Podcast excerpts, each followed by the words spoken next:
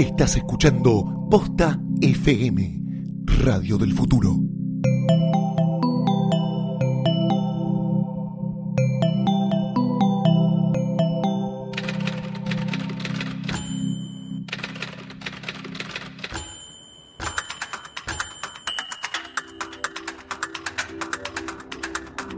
Bienvenidos al episodio 2 de Letera 22. Mi nombre es Sebastián Rothstein Mi nombre es Santiago Calori.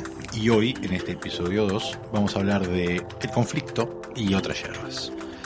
Pero antes, ¿Estuviste viendo cosas, Santiago? estuve viendo cosas, estuve viendo cosas, estuve viendo... ¿Qué estuve viendo? Estuve viendo documentales, veo muchos documentales, es algo grave para un guionista que escribe ficciones.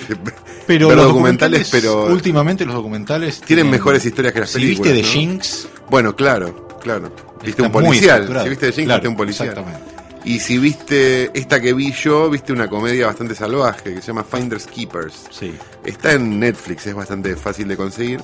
Y cuenta la historia de, de unos rednecks, básicamente, unos señores del sur de Estados Unidos, que uno compra una mm, una de estas, ¿cómo se llaman? Eh, como un garage, no, no se llama Sí, garage. garage. Un depósito. Este, estos ah, cerrados, ¿viste? Me compro el depósito entero, dentro del depósito encuentra, como estos, sí, como estos programas de, de, de Discovery, ¿viste? Que so- sortea, que mm, rematan los depósitos.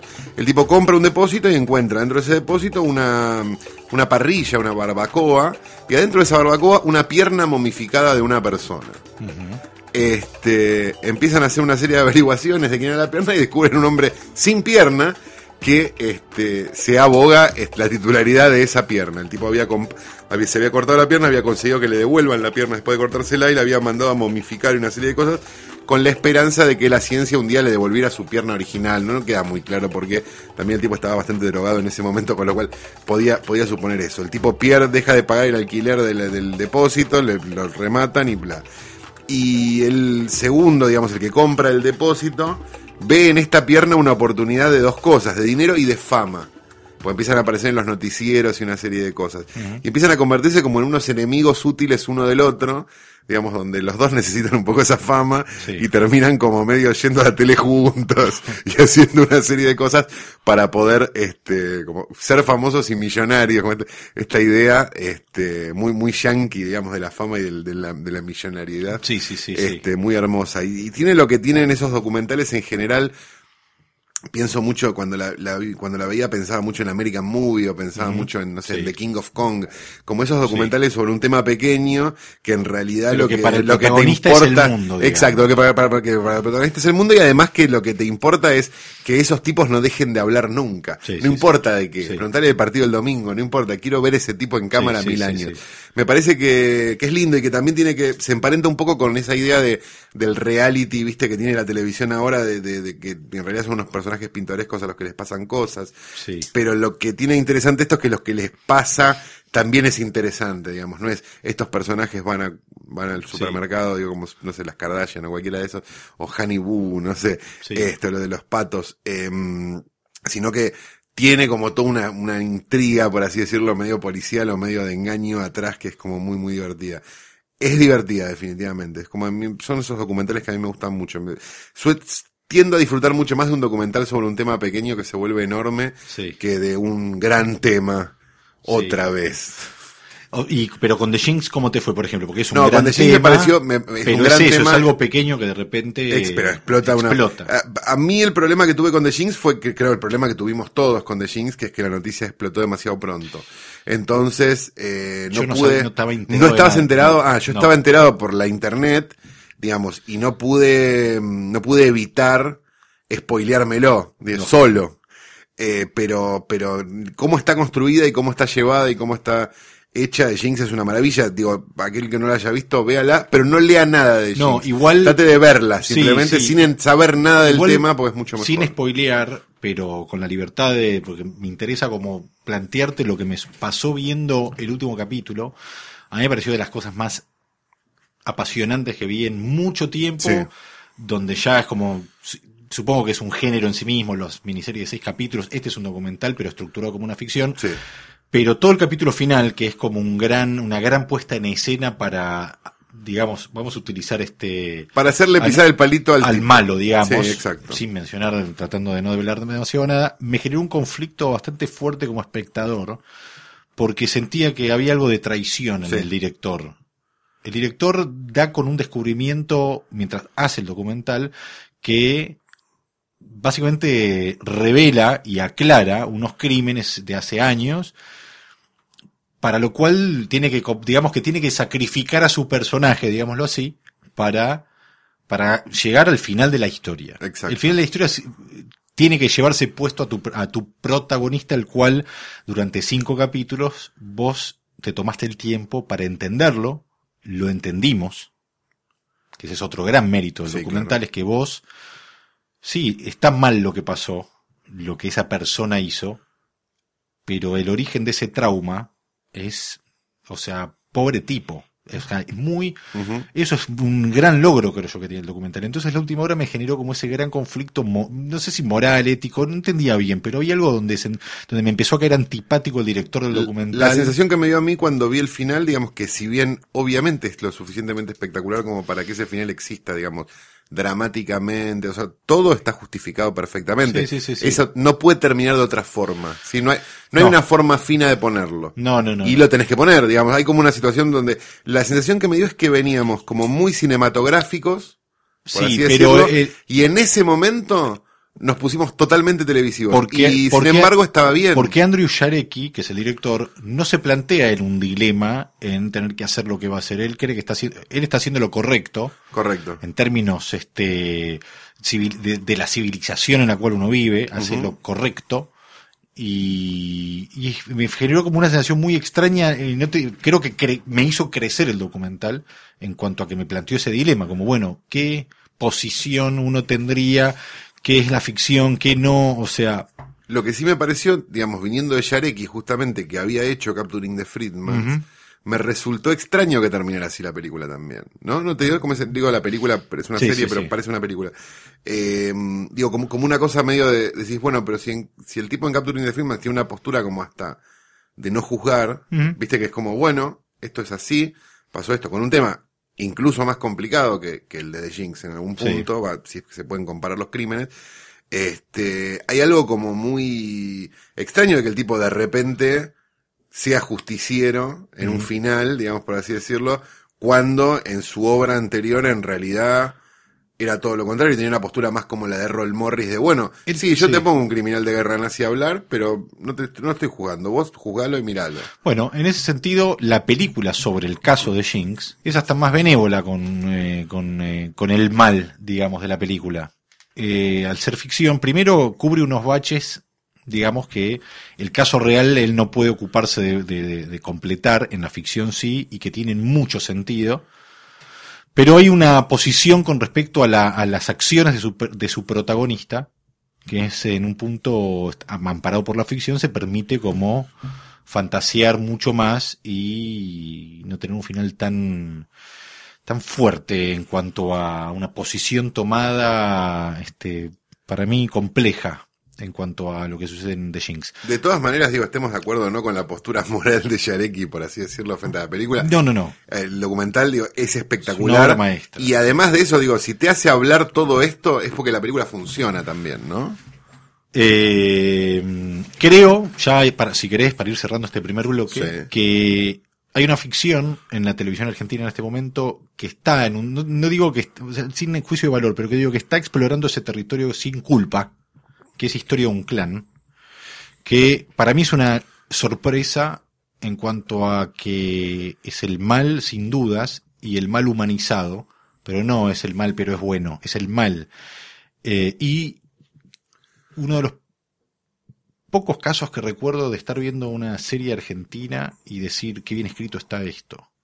Para mí es como una de las cosas más novedosas desde todo punto de vista eh, en la televisión argentina, desde, te diría que desde Ocupas tal vez, o, de- o desde los experimentos de Caetano en este Tumberos, Sí. que no veo algo que me parece como interesante y que me dan ganas de seguir viendo. Y, y con una actuación de Alejandro Aguada que yo creo que en un país en serio sería histórico. realmente impresionante. Vi solo el primer capítulo y me pareció como que estaba muy Está bien. muy bien. No, no, no seguí, pero porque no tengo el hábito de Es la. muy difícil. de la es muy difícil seguirle el hábito a la Es televisión muy y sus difícil. horarios. Pero... No, no, pero en este caso mm, me refería a que la historia es complejo de mantener la atención durante los cuatro secuestros. Sí. eh, antes de llegar a, a lo que va a ser la resolución, que bueno, ya todos deben estar enterados por la película y también por Sí, el caso por, por el caso en general. Lo, que, lo que a mí me había llamado la atención era justamente eso cuando vi el primer capítulo, que era cómo van a hacer para estirar tanto, digo, pues son, ¿cuántos son? ¿13? Once. 11. ¿Cómo hacen para contar en 11 capítulos una historia que de verdad es relativamente corta? Pues si vos lees el libro de Palacios, digamos Sí. que en general es sobre lo que se basa todo, Sí. eh, digamos, el tiempo Pero- y, y- y lo que ocurrió es relativamente corto y relativamente... A mí me, me, me- me da una sensación que yo leí todo lo que vio Palacios, me parece todo Sí, excelente, Yo también, muy fan. menos justamente el clan Pucho, porque da la sensación, si vos leíste todo, a mí me dio la sensación que está como, que le faltó tiempo a ese libro. Sí, un poco. Esa es la sensación que me dio. Pero me parece que logra igual esa situación No, de, sí, de- sí, de pe- poder, de poder tener una confianza tal con el tipo como que el- para que el tipo se abra. Sí, Que le pasa con el de, con el de Robledo Puch también. sí, pero Rollo Puch llega a unos niveles de, sordidez que Sí. son El dibujito inéditos. de Mickey. Sí, la longa, cuando se enoja por el reloj que le regala, cuando cree que lo va a matar eh, mientras está meando, o sea, hay un montón de, o sea, está muy en primera persona, muy, se mete muy adentro, igual que Conchita, Sí. y igual que el Banco Río, el Banco Río es una belleza porque es, es como un género, género romántico, Sí, está sí, sobre, perdedores, tipo 11 a la medianoche podría haber sido como el concepto de ese, de, de ese caso. Pero, pero bueno, volviendo a la serie, que igual está Palacios involucrado en la serie, y me parece que justamente la serie se permite algo que la película creo que no se lo permitió, que fue fa- eh, fantasear con cómo funciona una familia que es así. Y ¿Cómo donde- son esos Claro, pero, personajes? pero Claro. donde la normalidad no es que toman un café con leche y van al colegio, es que esto es un tema cotidiano, entonces es- la forma de negar que tienen los personajes en la serie es muy interesante porque en todo el tiempo se está hablando de eso sin mencionarlo, pero realmente está sucediendo eso. Para mí es una de las grandes, grandes cosas que hay en la televisión y, eh, y lo celebro. Bien, estamos en el eh, bloque 2 o acto 2 Sí. para lle- Hay seguir- todos, hagamos todas las berretadas hagamos las juntas. berretadas sí. juntas, listo. Estamos en el acto 2 De negro. me acordaba, me acordaba este de un chiste, quería compartir un ah, chiste perfecto. con vos. Tenés como una manía con los chistes, Rostein. Porque me gusta desmenuzarlos. Creo que cuando empecé a desmenuzarlos dejé de contarlos como chistes y empecé a contarlos como, che, mira qué fenómeno esto. ¿Vos te das cuenta que si no tenemos 11 chistes en el capítulo 4, 5, 6, 7, este, vamos a terminar haciendo un primer acto, segundo acto, tercer acto como Matías Ale, ¿no? No, no, no, vamos a tener 11 ¿Qué tercer chistes. acto, Matías Ale, eh? Este, no, pero este no es un chiste sobre guionistas, pero sí eh, interesante en cuanto a su estructura y forma de plantear lo que es un conflicto, Bien. ¿no? Que es el siguiente. En un país donde todos los chistes están numerados, de la cantidad de chistes que hay, ese es el contexto, Bien. llega un extraño, ¿no? Que se sorprende en encontrar como esta forma de que tiene esta gente de exacto. número. Entonces eh, está cenando en un restaurante y escucha que un- en una mesa uno dice ocho y, su- Y todos los demás comensales se ríen. Eh, nueve, los demás comensales se ríen. Diez, los demás comensales se ríen. Este intrigado se acerca a la mesa y dice, perdón, eh, alguien me explica, eh, no, se acerca a la mesa y dice 74 y no se ríe nadie. 74, insiste, no se ríe nadie. Vuelve frustrado a su mesa y le pregunta al mozo, no sé, acá 10, 12 cuentan chistes, tiran los números, y pero si no lo sabes contar. Y este, para Es mí es, bueno. es una forma como de, de, de, de- A ver que ponerle un redoblante o algo al final. Claro. Parece que sería como un restaurante triste. No habría tenemos, no tenemos los recursos como para poner un No, pero es redoblante. una forma como interesante. Como Piensen en un redoblante, hagámoslo así, como un Sí, guionista, ¿no? imaginen Sí, en su sonido de un redoblante, todo en mayúscula y subrayado porque es sonido. Es una, me parece que lo que tiene el chiste es que, como cualquier chiste que esté bien construido, un conflicto muy claro que es este extraño, este código nuevo y el conflicto que sucede cuando estos dos se encuentran.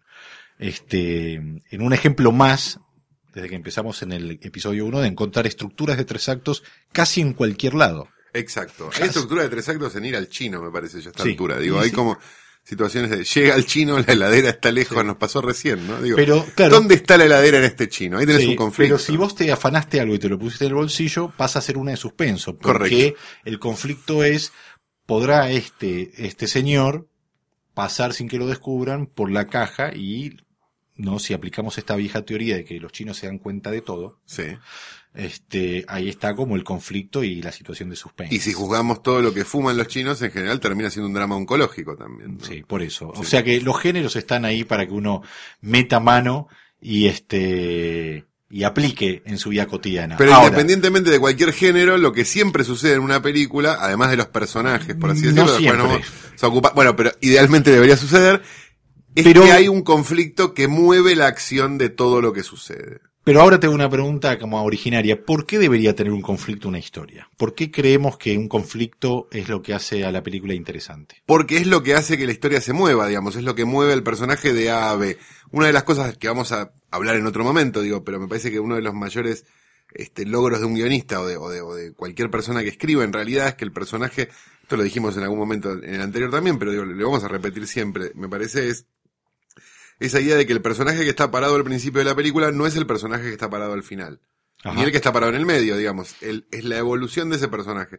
Y me parece que para que ese personaje tome acción, haga algo, cambie, o como lo quieran ver, este, es necesario que a ese personaje lo choque de frente un camión. Algo, sí. Y ese lo camión que lo choca de frente, exacto, y que lo mueve, es este el conflicto. Sin que el conflicto necesariamente sea tan bruto como unos terroristas toman el edificio en Duro de Matar, que es como la mejor explicación de conflicto en algún punto. Sí. Este, en realidad hay dos conflictos, ¿no? Está el conflicto este, externo e interno. Es medio berreta y es medio de No, libro de pero- guion, pero a la vez, en- para entenderlo rápidamente, digo, en Duro de Matar, unos terroristas toman un edificio, conflicto externo.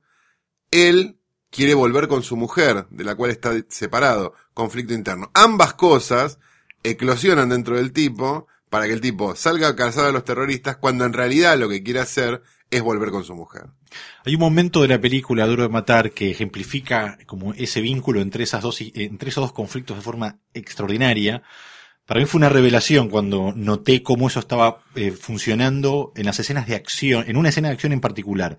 Porque si vos ves hoy cualquier película de acción, y cuando digo cualquier película de acción digo superhéroes, o sea, mismo cualquier saga, más o menos, más o menos, todas son iguales. Sí, ¿no? correcto. Más o menos, Sí. ¿no? Hay como una Eh, estructura que llenan con personajes. Es medio así, pero no solo por la estructura, por cómo están filmadas, o sea, algún detalle, pero no hay nada ahí, en un punto, no hay nada demasiado personal. Eh, incluso hasta Guardianes de la Galaxia, como, como. Sí, vos la habías, la habías rebautizado, ¿no? ¿Cómo era? Sí, Guardianes de la Grompa, pero prefiero eh, eh, eh, encontrar una, una forma de denostarlo un poco más elevada. Ok, porque- perfecto. o al menos a- para honrar los millones de dólares que usaron para. Bien. Pero cuando vos ves películas de acción como puede ser Duro de Matar, que tiene, es del año 88, o sea, tiene 30 años, no sé Casi, cuándo, casi sí. 30 años, casi 30 años. O sea, cuando vos naciste, eh, tener y no tener de Hawks tenía 30 años. Claro. Como Sí, sí, sí, algo así. No lo pienso así, pero, pero algo es así. deprimente y es así, sí. Eh, sin embargo, cuando ves las escenas de acción, da la sensación que no hay un regodeo de planos, sino que los planos que están usados en, eh, para, para narrar lo que está pasando son los planos que hacen falta. Hay un momento de la, ya en el último tercio, el, el último tercio, o, o terminando el segundo acto, podríamos decir, de Duro de Matar, donde eh, McLean está peleando con Godunov, ¿no? Sí. Que es el rubio, el, Exacto, el el brazo armado, Exterminators. el Exterminators de ellos. Y mientras pelea, A quien le mató el hermano. exacto, McLean. a quien él le mató el hermano. Esa es la profundidad que, perdón, un segundo, pero digo, es la profundidad maravillosa que tiene Duro de Matar, que es que hasta los malos que en cualquier otro lado tienen un malo adelante y unos patoteros atrás, Sí, no, en, no, en todos Matar, personajes. los patoteros atrás son todos personajes. Sí, eso es, eso es muy bueno. Bueno, en la pelea que tiene él con Godunov, en la primera instancia, eh, McLean lo domina, lo faja y le pega y lo domina y lo domina, y en un momento se empieza a emparejar. Cuando se empieza a emparejar la pelea, la película corta a donde están todos los rehenes, y es el momento donde Hans Gruber ve en la televisión y descubre que tiene entre sus este, rehenes a, a, este, Holly Gennaro, Exacto. que es la mujer de John de John McClane. McClane. Cuando él descubre esto, encuentra el punto más débil de McClane. La película vuelve a la pelea de McClane con Godunov y Godunov lo está cagando a trompadas ahora a McClane. Entonces, esa, esa Y es relación... probablemente, creo yo, y digo, ahí entramos como una disquisición medio rara, pero me parece que vamos a estar de acuerdo, la mejor entrada a un tercer acto de la historia del cine. Y- Probablemente. El tipo levantando el, el portarretratos que ella había bajado Es una y descubriendo que esa mina que él tiene acá al lado es lo que él necesita Sí, no, para no, matar a es- ese tipo que es el que está ahí arriba. Es, muy es increíble, genial muy, muy no increíble. ves- o sea, no, toda la película está construida de esa forma con pequeños detalles y elementos que son nada y pasan a ser todo como el cipo que él en un momento Exacto. está con él, que él esté descalzo durante toda la película. Todas cosas que el reloj que él, que le regalan a ella en ese nuevo Exacto. trabajo que la tiene obnubilada, que en realidad es lo que hace que Sí. después Hans Gruber caiga del edificio, porque eso es lo, Sí, sí, sí, de lo que, lo que suelta ella para poder, o sea, tiene como cosas que, que, que no son poéticas ni en pedo, no, no. digo, y, no- y- Pero son, que- y son prácticas, pero que son muy brillantes a la hora de eso contarlo. es imposible que uno pueda pensar esos detalles sin tener en cuenta el conflicto de la película, que son estos dos ejemplos que vos acabas de dar. El ejemplo externo Hay, terror- hay terroristas en el edificio y el tipo quiere recuperar a su mujer. Exactamente. Las dos cosas van a chocar y chocan al punto de que el terrorista que tienen que vencer queda colgado del brazo de la mujer Exacto, que quiere salvar. Exactamente. Y eso, y eso está, yo creo que eso no aparece en el rodaje ni aparece de casualidad. Eso está pensado, es una película muy pensada, Sí, claro. muy estructurada y es el guion de Joe Sterjas que después, ¿no? Que después tuvo como... No, es de. Es De una Steven novela de Sousa. Steven de Sousa, exacto. Sí. Que después está reescrita por otro más, Jeff. Bueno, ya no se me va a no se me va a acordar Vivimos jamás. en una época de información donde Sí. buscaríamos en internet. No se no lo- no lo en internet. Bueno, ese es un claro ejemplo de un guion que... Jeff Stewart. Jeb Stewart. Pero es un claro ejemplo de un guion que eh, todo, de, todo está en función de los conflictos que están dando vuelta por ahí. Y que es un mecanismo de relojería perfecto, además. Digo, tiene como una Sí. cosa de perfección donde, digo, si a vos te explican cualquier libro de guion berreta, esto ya es un adelanto del libro de, del, del capítulo de libros de guion, ¿no? Pero digo, cualquier libro de guion berreta en general te explica que lo que hay es entre el protagonista y un antagonista es una puja de poderes donde uno tiene lo que el otro quiere. Ajá. Digamos, en este caso es literal al punto de que el antagonista tiene a la mujer del protagonista. Sí, Digamos, sí, sí. tiene como No, es un nivel es de, todo el tiempo, todo está clásicamente explicado a la Pero aparte, perfección mirá y que- bien, mirá que no de una manera berreta. Yo creo que es, sin haber leído el guion de Duro de Matar, pero mira qué interesante cómo está presentado McLean, más allá de que, porque pensemos que Bruce Willis en ese momento está haciendo Luz de Luna. Exacto. No es McLean. es un personaje de la televisión que para Estados Unidos y digamos el, el, el Star System de Estados Unidos es ser nadie. No es como acá que los personajes de la televisión van al cine y es como el gran momento del Exacto. cine cuando llegan los de la televisión. O sea que- Allá sos de la televisión Aparte- y sos un paria hasta que en un momento funciona. Cuenta la historia que se le habían ofrecido a algún otro actor que no recuerdo quién, pero que bueno, que Sí. no es la primera opción. Exacto, un actor que en aquel momento estaba en la, estaba en la buena, no me acuerdo, pero Sí. como si yo te dijera, no, me, no, voy a mentir. Bueno, estaba en IMDb Pero era- sí. para que lo busquemos después. pero era tipo, un- no era Richard Gere, pero era como una algo así, podría haber sido. así. Bueno, y ahora la forma que tiene de presentar a John McClane, que es en el avión, es recibiendo un consejo que él después va a aplicar y que es lo que va a hacer que él quede descalzo en musculosa Exacto. durante toda la película. Es contando primero, primero que él es policía solamente porque levanta una valija y se le ve un chumbo y ve- tranquilo, le dice el que está sentado Lo al vengo lado. haciendo hace 11 años. Bruce Willis es un personaje con miedo a la altura en el avión. Sí, exacto. Que no es un dato menor porque Miedo va a terminar- volar, miedo a a volar. volar, que va a terminar colgado de un edificio de una sí, soga. Sí, sí, sí, sí. Después tiene este momento que él baja y hace, hay un plano donde él camina por el aeropuerto de Los Ángeles, ve una rubia divina y dice California, como, Sí. Mirá lo que es esto, o sea que nos, también nos cuenta un poco que él se siente extraño o, o que no pertenece a este lugar. Él es un policía de Nueva York o de, o de, de Nueva sí, York. o de Chicago, sí, una persona gris, digamos. Exactamente. Y llega a un lugar soleado que fue el motivo por el cual él se separa de su mujer, Exacto. se distancian. La mujer se va con los hijos.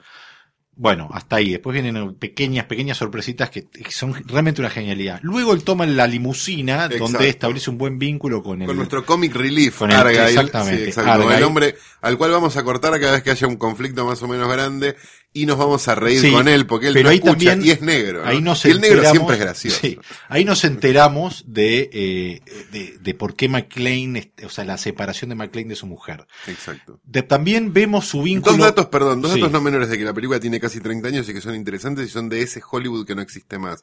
El protagonista fuma, Sí. ¿no? Y no, y no es condenado en ningún momento. Y los negros son graciosos. No pasa nada. No, no, de hecho, eh, de los malos, el único que no muere es un, el negro El, el el hacker. Tequi. Sí. Este, bueno, en Y el ese otro negro de la película se mandó una cagada. Ya vamos a hablar de él igual. Exacto. eh, Después, este, mm, en ese viaje en auto también se establece el vínculo de él con lo, con lo moderno, porque el negro que maneja, digamos, Argyle, le dice, acá tenés VHS, que es como lo más moderno. Que tiene VH, teléfono en el auto. Teléfono, Sí. va, pa, pa, pa, y él todo le parece eh, con una actitud de bien de, de, de lo que va a ser el icono de McLean, me chupa todo un huevo, Correcto. y llega Como un a- Coco Silly bien. Claro, y llega a esta especie de, de- de torre de, de- que El Nakatomi Plaza. el Nakatomi Plaza, que, que de afuera es, un, es una, una cosa de locos y por dentro está a mitad de construir, que eso es muy genial también, porque es muy metafórico.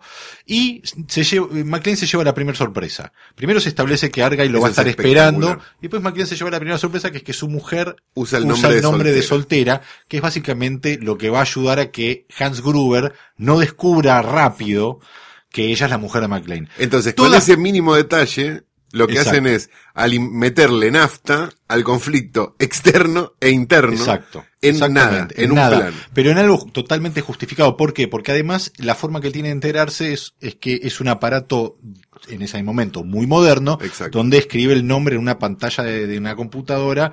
Y él también, eh, como además del mal, que vos ya sabés que tiene mala onda La con eso, incomodidad de toda la eso. incomodidad y eh, por cómo está filmado, pero eso tal vez es más para el podcast sobre directores. Sí, eso pero no digamos que todo esto que estamos No nos vamos a mencionando. meter con los putos de dirección. Pero, que todo esto que estamos mencionando, que deben ser cinco o seis Los primeros minutos de cinco película, minutos, sí. es todo, es algo que está, y esto podemos asegurarlo, eh, está en el guion. Porque esos son detalles que después son, o sea, son detalles hasta diría matemáticos. Sí.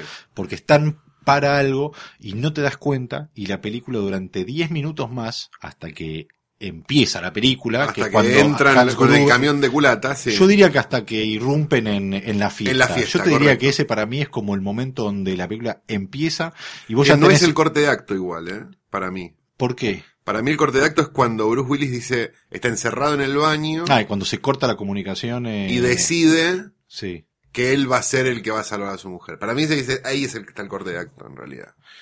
Pero no tenés dudas eh, que él vaya... Está bien, vos sabés que quedó encerrado, pero... Está encerrado en un lugar seguro del cual se puede escapar. Está bien. Su mujer está usando el nombre de soltera. Digo, hay como una serie. Está el palero ese, que no me acuerdo cómo se llama, Ellis. Eli, Eli, Ellis. que, que medio que, le- que le anda, que le anda este, escupiendo el asado. Hay como un montón de cosas que están dando vuelta. Ellis es... Yo que el eh, tipo me voy.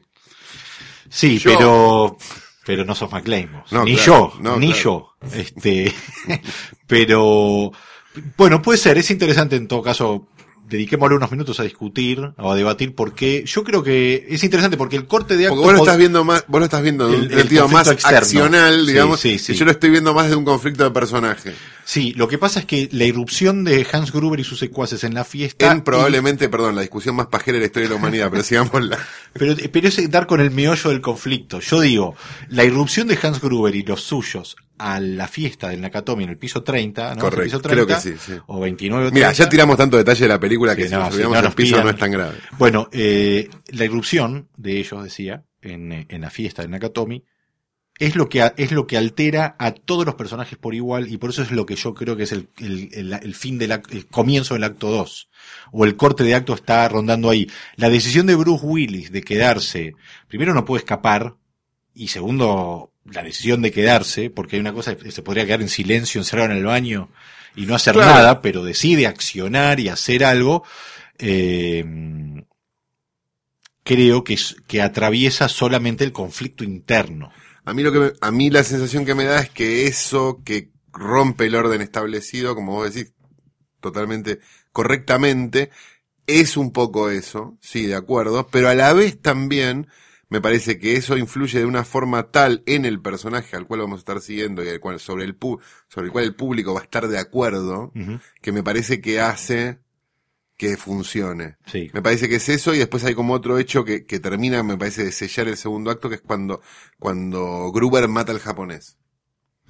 Que vos Al- te das señor- cuenta que, que efectivamente este malo es malo de verdad. Sí, sí, sí, sí. Digamos, eso. hay como algo ahí que es como, donde se termina, me parece que como que venía caminando, venía caminando, venía caminando y se termina de acomodar como para. Sí, para yo creo que es ahí al toque. el como medio- asesinato él está de- como espiando. Sí. que se sí, esconde sí, una sí, maqueta, abajo de la mesa. yo, exacto.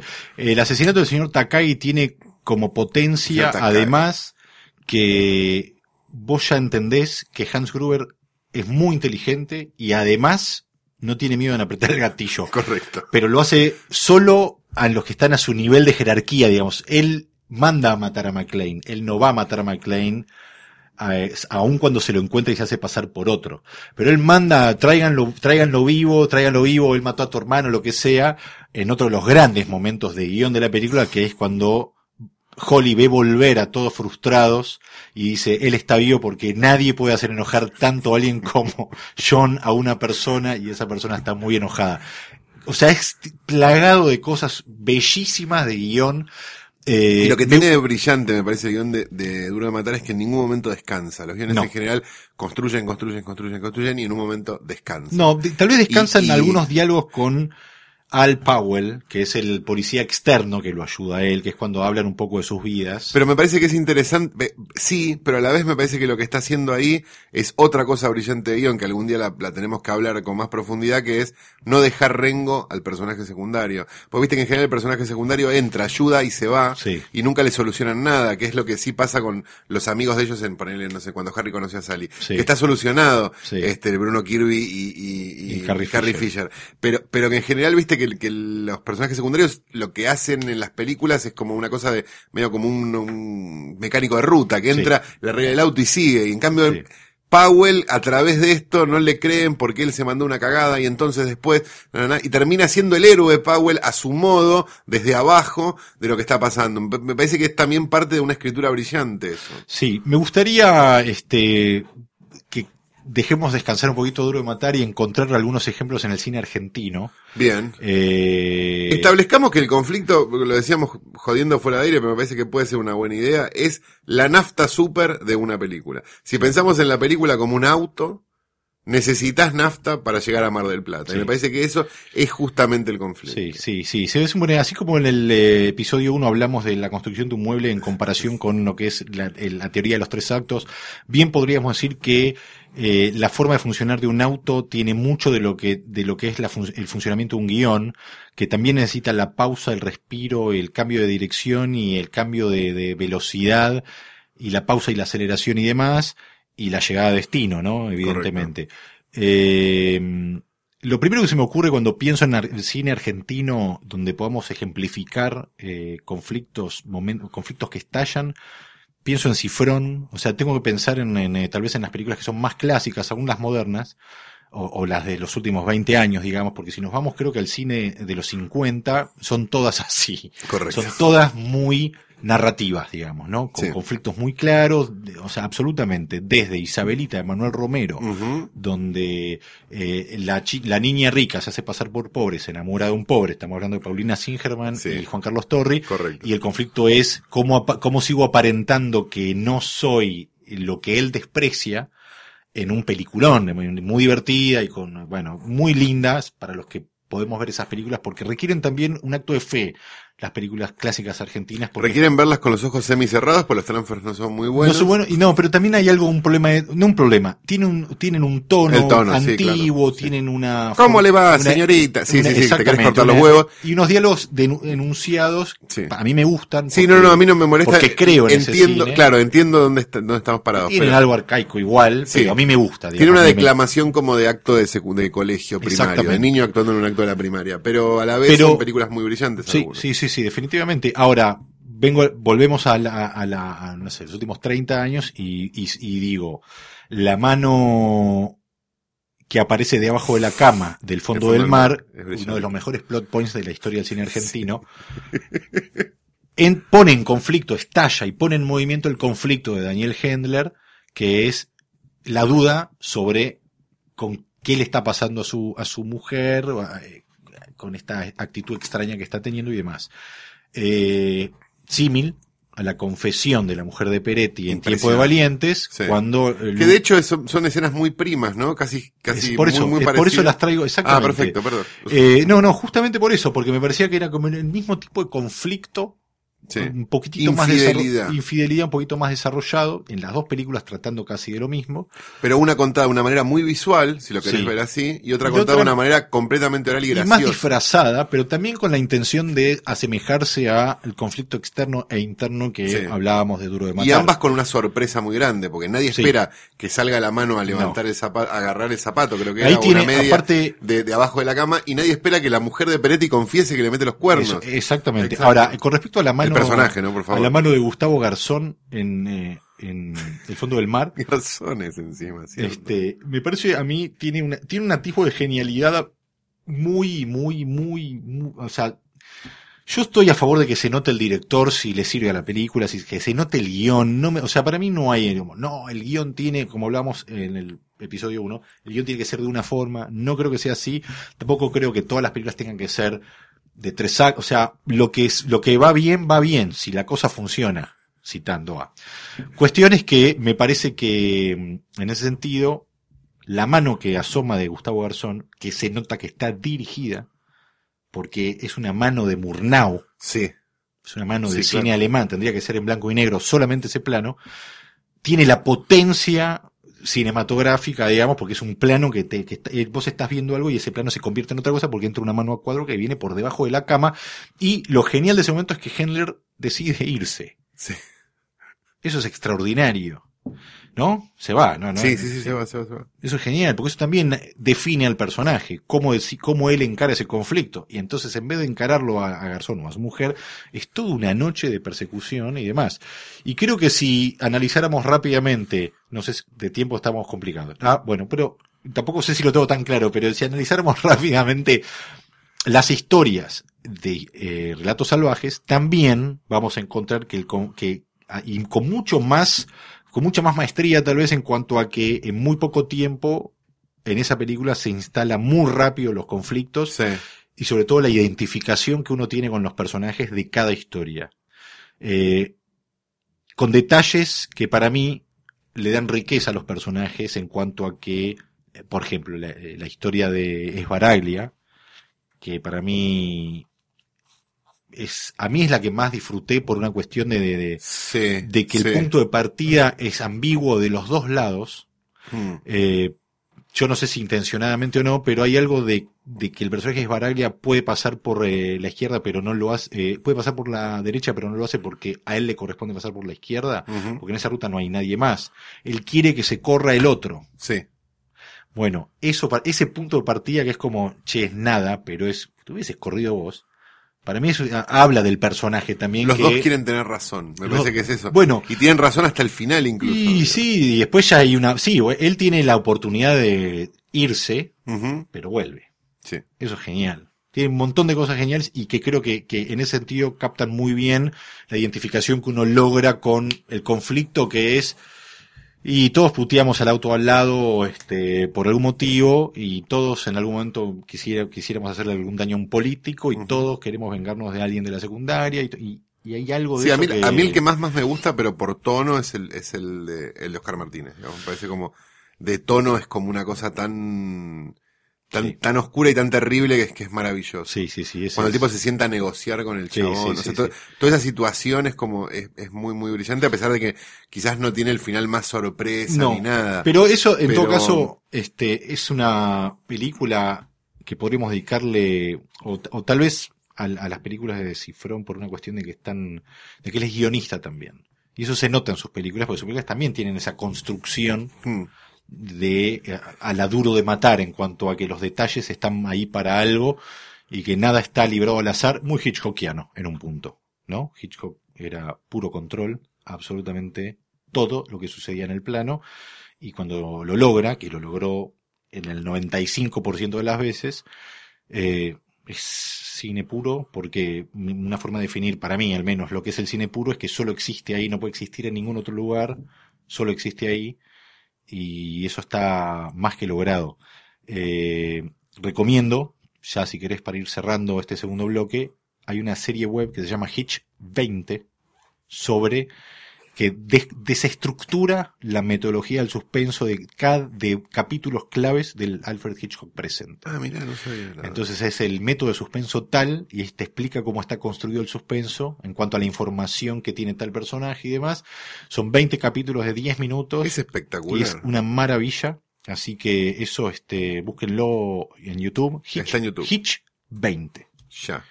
Y lo cual nos llevaría también a una a un conflicto larguísimo, ¿no? Que es hablar de las películas de guionistas versus las películas de director y una serie de cosas, pero no vamos a tener el tiempo de hacerlo, así que pasemos a lo que sigue. Y para el cierre de este Ah. Letera 22 número Ajá. 2, Letera 22 número 2, después le vamos a tener que cambiar el número, como decía la nata con la revista, ¿no? Media Claro. brillante. Este, vamos a terminar con el momento más importante en la vida del guionista, que es cuando va a la página de Argentores y se fija si le liquidaron algo de saldo. ¿Qué se encuentra en esa página? A veces te encontrás con frases como la de Luis Brandoni, ¿no? Que acá leemos que dice, con un buen guion hasta te diría que es fácil actuar. Hasta te diría que es fácil actuar.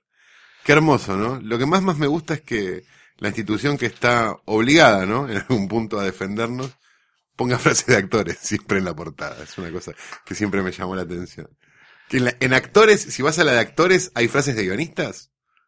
No fui nunca actores, creo, pero podríamos mandar, eh, podríamos ir a ver qué, quién anda diciendo qué por ahí. Si alguien sabe de esto, por favor, que mande una carta a Heli3378 y nos lo cuente. Esto fue Letera 22. Capítulo, episodio número 2. Nos veremos este, en la próxima.